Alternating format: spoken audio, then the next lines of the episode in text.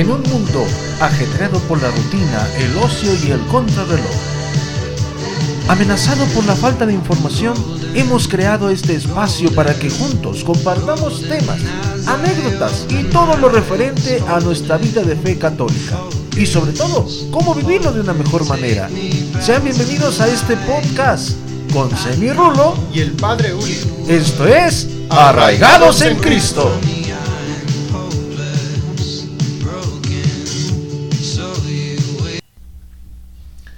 Hola, ¿qué tal? ¿Cómo estamos? Bienvenidos nuevamente a este podcast Arraigados en Cristo. Rul, ¿cómo andas? Bien, gracias a Dios, Padre. ¿Cómo está usted? Qué bueno, muy bien, gracias a Dios igual. Desde hace una semana que no nos vemos. Sí, sí, sí. ¿Cómo le tratan en su parroquia? Este, bueno, pues buenas tardes a todos. Hasta la próxima. Este, no, bien, bien, bien, bien. Ahorita con eso de que estamos pasando ya semáforos naranjas, amarillos, ya, no nomás aquí, sino en la República, pues bueno, como que ya va, va abriendo un poquito más el ambiente. Entonces, pues vamos regresando poco a poco, paulatinamente a las actividades. Pero ahí vamos, ahí vamos. ¿Tú qué tal?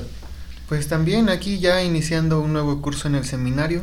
Aquí van a regresar, ¿verdad? ¿Mande? Ya van a regresar. Sí, online. no, pues paciencia. No, pues paciencia. no, muy bien, muy bien. Pues muy bien, pues gracias a todos los que nos han estado escuchando de, en estos podcasts que estamos realizando desde esta parroquia de Totonilco el Grande en Hidalgo, México. Rul, me comentabas que ya estás viendo frutos de estas radioescuchas. Ya desde Estados Unidos eh, algunas personas nos escuchan aquí en el centro de la República, en, en Hidalgo, en Puebla, en varios lugares ya estamos eh, siendo un poco más escuchados y pues es motivo de gran alegría porque juntos podremos trabajar y crecer como personas. Sí, claro, pues muy bien. Pues en este caso a todos aquellos que nos están siguiendo o que nos están escuchando eh, desde Estados Unidos, pues es necesario agradecerles, ¿no, Raúl? A todos ellos. Yes.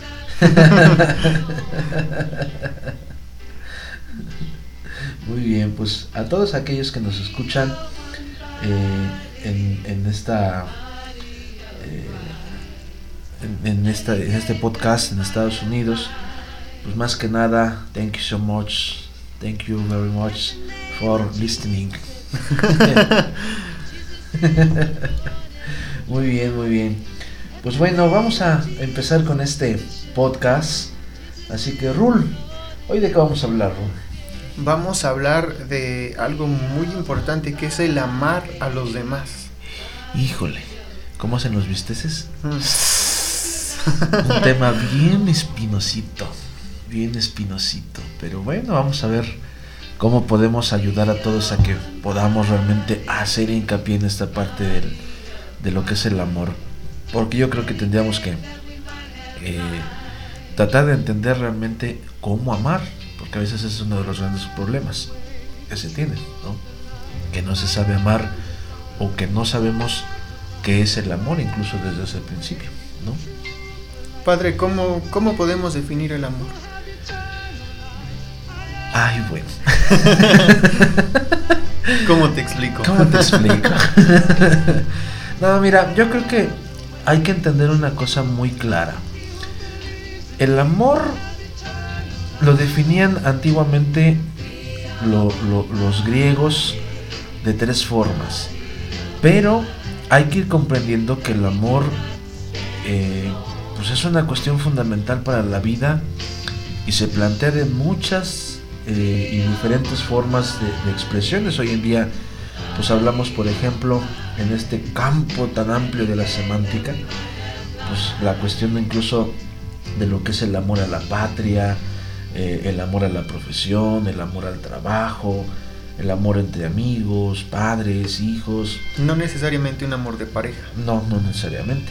Por eso es que hay que, hay que en primer lugar, que recordar que en este campo semántico, pues el amor tiene muchas, muchas expresiones. Sí. Sin embargo, en la multiplicidad de significados que existen, destaca, pues lo podemos poner de esta manera como un arquetipo de, por excelencia eso es lo que es el amor entre el hombre y la mujer. Es lo que destaca prácticamente, ¿no? Pero en esta eh, intervienen pues inseparablemente la cuestión de lo que es el cuerpo y el alma. Decía el Papa Benedicto XVI en esa encíclica Deus Caritas es, ¿no? Dios es amor. Él decía que en esta intervención del cuerpo y el alma, en la que se abre al ser humano una promesa de felicidad principalmente, que parece irresistible, se hace una comparación del cual eh, palidecen a primera vista todos los demás tipos de amor. Lo que hemos dicho, ¿por qué? Porque lo, lo, lo que encabeza todo este campo semántico pues, es el amor entre el hombre y la mujer. Ahora, en este planteamiento que tú me has dicho de cómo podemos definirlo, hay que ver la cuestión de lo que dicen los antiguos griegos. Los griegos dieron el nombre del amor en tres, eh, podemos llamarlo así como tres tipos de amor. El primero era la cuestión del eros, que es prácticamente ese amor entre el hombre y la mujer, que no nace del pensamiento o de la voluntad, sino que en cierto sentido se impone al ser humano, es decir, es un amor netamente carnal. De ahí viene la palabra erotismo. ¿Por qué? Porque solamente podemos definirlo de la siguiente manera. El, eros es un amor de deseo, simplemente. Entonces, ahí en esta parte del, deseo es donde entra la cuestión del erotismo. Eh, digamos que de antemano, por ejemplo, el Antiguo Testamento, eh, no usa la palabra eros más que en dos ocasiones, mientras que el Nuevo Testamento nunca la emplea, porque vamos viendo esa parte de, lo que es el amor de deseo, ¿no? Cuando hacen esa mención, por ejemplo, de decir, este, pasaron la noche, a eso se refiere, en esa cuestión del erotismo. En la segunda, la segunda forma que los griegos utilizaban, pues era la cuestión de la filía. Podemos definir lo que la filía es, o se entiende, que es como un amor de amistad. Yo puedo decir que a un buen amigo yo lo amo, pero no por eso me voy a acostar con él. Es un amor diferente. Es un amor distinto. Eh, consideramos, ¿no? Podemos entenderlo así. Aquellos que tenemos como buenos amigos, pues los queremos, los apreciamos, decimos que son nuestra segunda familia pero no por eso quiere decir que ya tenga algo de relacionarme con él, eh, física eh, o incluso hasta coitalmente, ¿no? sino es una, es una cercanía muy profunda. Y eh, podemos entender que la filía a su vez es aceptado y muy profundizado incluso en los evangelios, especialmente en el Evangelio de Juan, para poder expresar esa relación que tenía, por ejemplo, Jesús con sus discípulos. Ese amor que ellos se van teniendo, ese cariño, ese afecto que se tienen, y que lo vemos eh, incluso en la, en la cuestión familiar. No porque yo ame a mi mamá, no porque yo ame a mi hermana, pues ya tengo que ver algo con ellos, ¿no? En esa cuestión, sino es un amor de aprecio, es un amor de esa amistad que se tiene. Y ya nos vamos a, esta parte de la, de la concepción más profunda que tenían los griegos, que es la cuestión del ágape. Y esto denota, pues sin duda, algo esencial en esta novedad del cristianismo, porque según los griegos, el ágape era un amor al que el ser humano no podía llegar, no alcanzaba, porque era una, entrega total. Ellos alcanzaban a descubrir que el ser humano solamente podía vivir a lo máximo la filía. Porque cuando un hombre se casaba o, hacían esa relación entre un hombre y una mujer, pues se llevaba de una, de una filía a un eros y pues era difícil comprender que alguien se pudiera entregar por completo con alguien más. Aparte recordemos que no solamente eran este, politeístas los griegos, sino también tenían este, una unas relaciones muy, muy, muy, este, ay, se me fue la palabra. Bueno, tenían muchas, muchas parejas, ¿no? No nomás era la, La poligamia. La poligamia, exactamente. Se me fue la gamia. era algo de poli. Era algo de poli. Este, la poligamia era, era muy frecuente en esta cuestión de los griegos y por esa razón es de que no alcanzaban a concebir que, por ejemplo, un esposo pudiera darlo todo por su esposa. Porque si se le presentaba una más bonita, pues iba con la más bonita.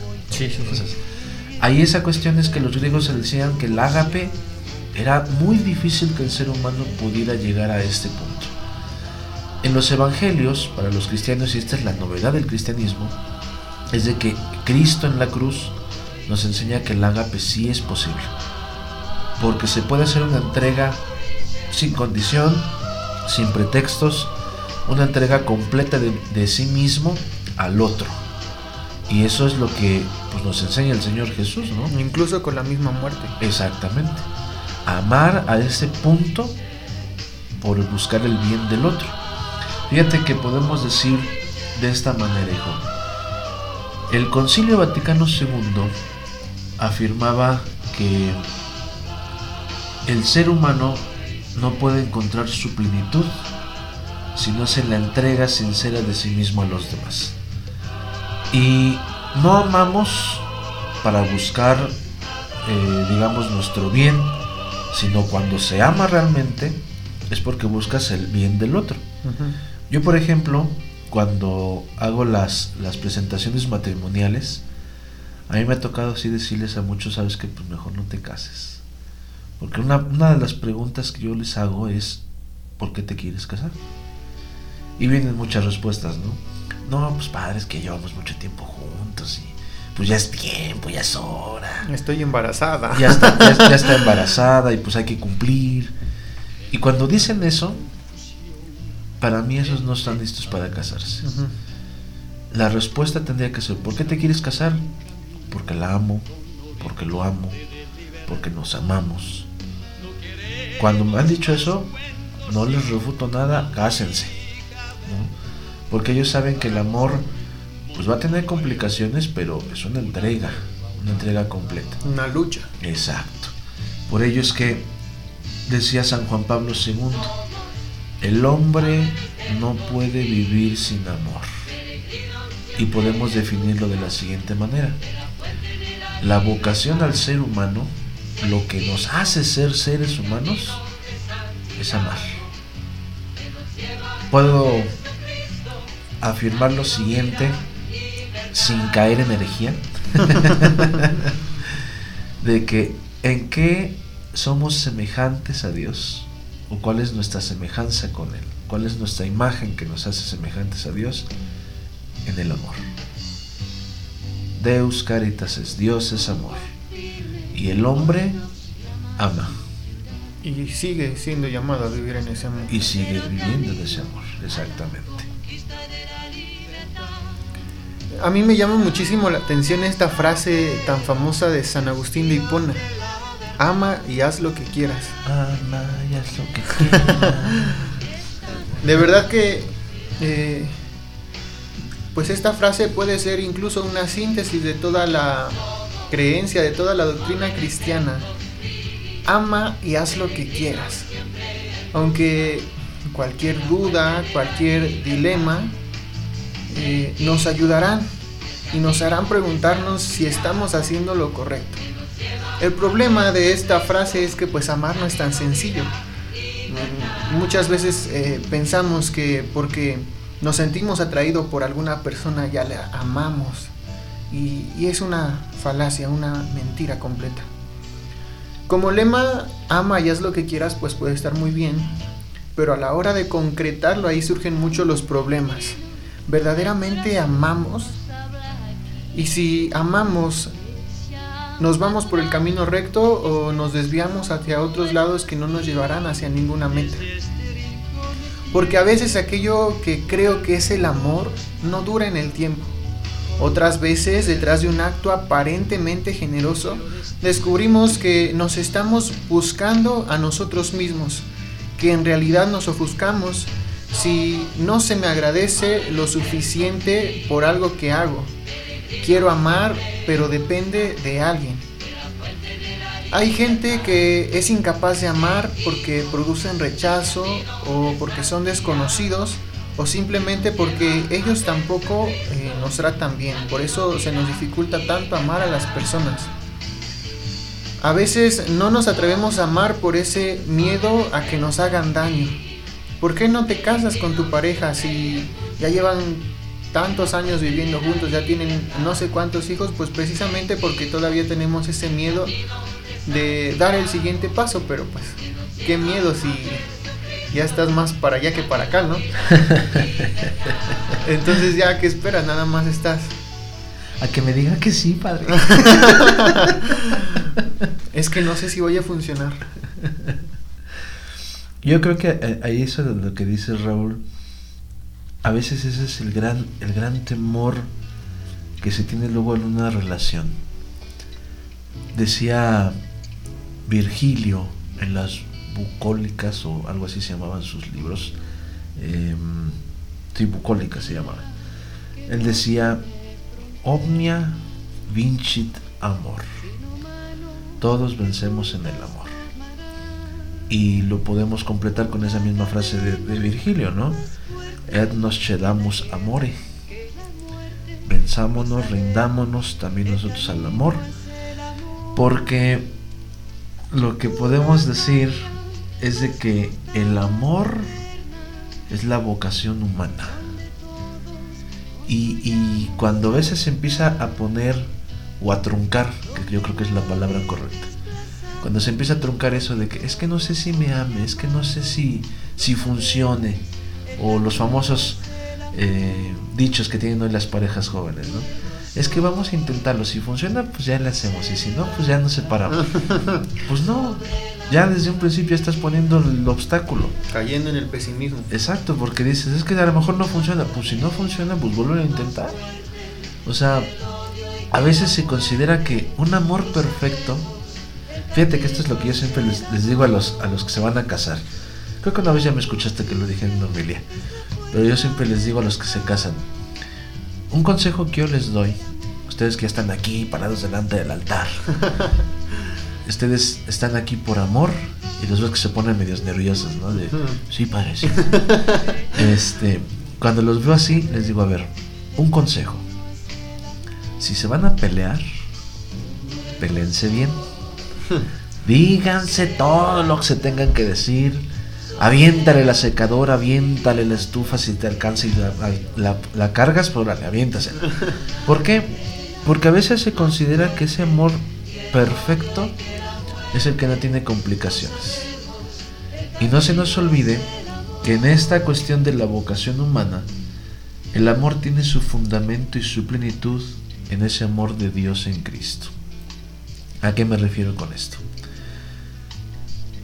Mucha gente, por ejemplo, sabemos que el modelo claro en cuestión de matrimonio, pues es San José y la Virgen.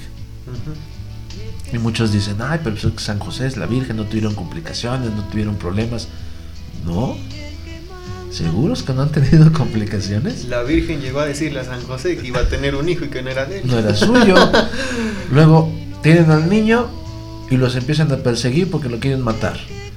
Y así como que digas que San José era de, de Villullo, pues no.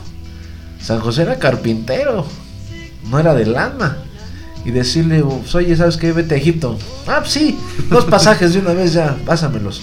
Y luego regresarte, ir hasta Jerusalén y luego de ahí irte a Nazaret, pues no costaba cinco pesos. Tendrían que haber gastado pues algo de lana. Lo que los reyes les dieron. Pues sí. Toda esa cuestión, pues para eso se utilizó.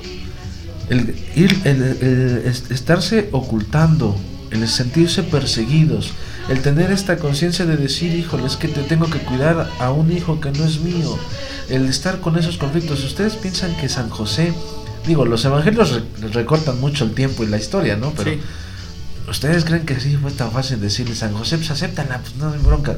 Ah, espérate. o sea, eso lleva su tiempo también. Pero no porque vivamos o digamos que el modelo son ellos dos, no quiere decir que no tuvieron conflictos. Claro que los tuvieron. Tuvieron que sufrir esa persecución, ese miedo de saber, esa incertidumbre de que no sabían cómo, cómo llevarlo a cabo, si iban a cumplir realmente lo que Dios les, les pedía, si lo iban a hacer realmente correctamente, o sea, también tienen sus complicaciones. Pero no por ello quita que San José y la Virgen se amaban y amaban a su hijo. Eso no lo quita. Y lucharon, sobre todo, por, por, conservar ese amor, por conservar su familia. Fíjate que me acuerdo ahorita de, una, una, cuestión del, del, mismo Concilio Vaticano II. Si no mal recuerdo, lo, lo decían en este en la Lumen Gentium, si no mal tengo entendido el dato, o a lo mejor me equivoco, pero la frase sí la tengo bien clara.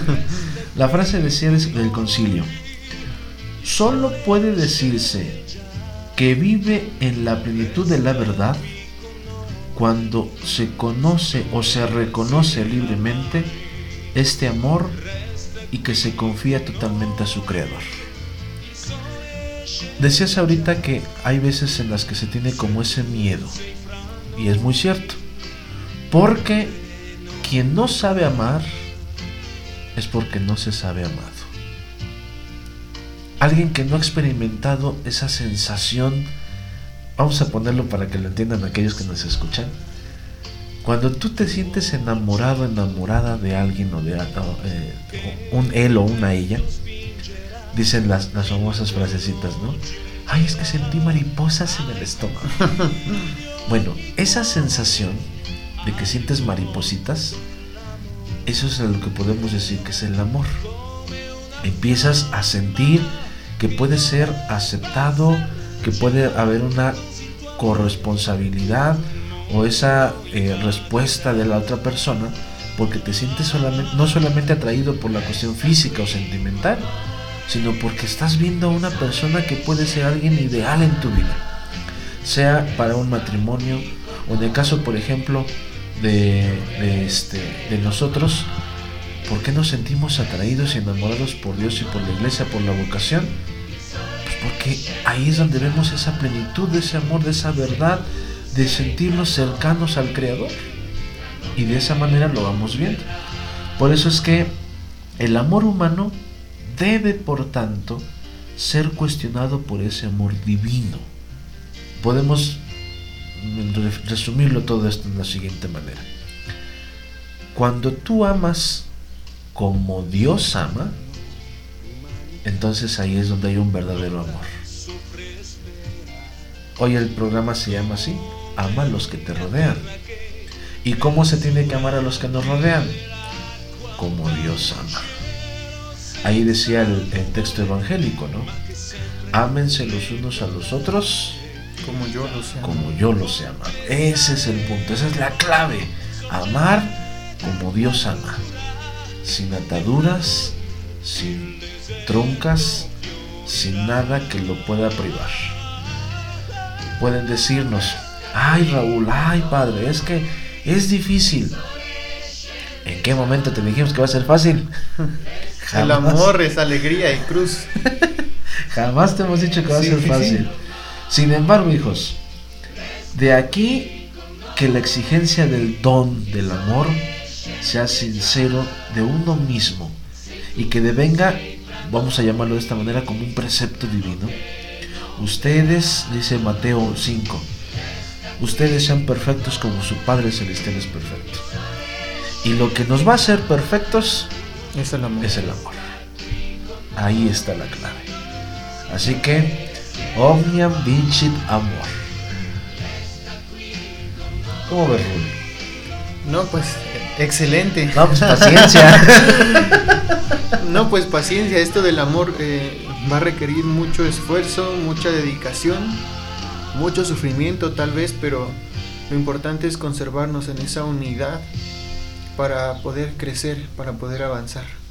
¿no? Y un signo de fraternidad en el amor es, por ejemplo, el Padre Nuestro que nos ayuda precisamente a querer cumplir la misma voluntad que Dios nos eh, pide, ¿no?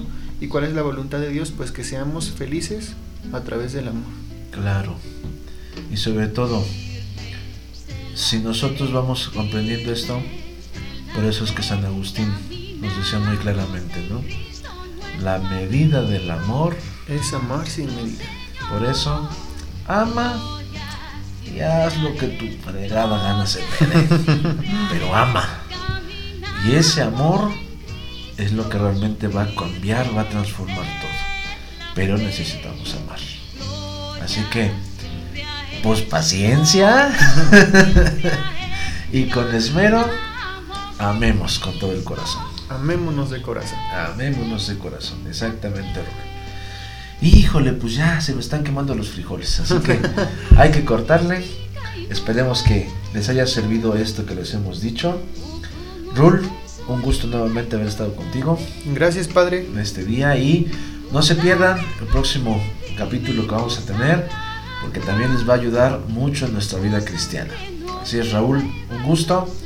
Y pues como decía Stitch, Ojana significa familia. Muy bien. El Señor esté con ustedes. Y con tu espíritu. Y la bendición de Dios Todopoderoso, Padre, Hijo y Espíritu Santo, descienda sobre ustedes y permanezca siempre. Amén. Muy bien. Rul, un gusto. Gracias, Padre. Cuídese mucho. Estamos en contacto. Claro que sí. Y así que a todos los nos escuchan, Ojana significa familia. ¡Oh!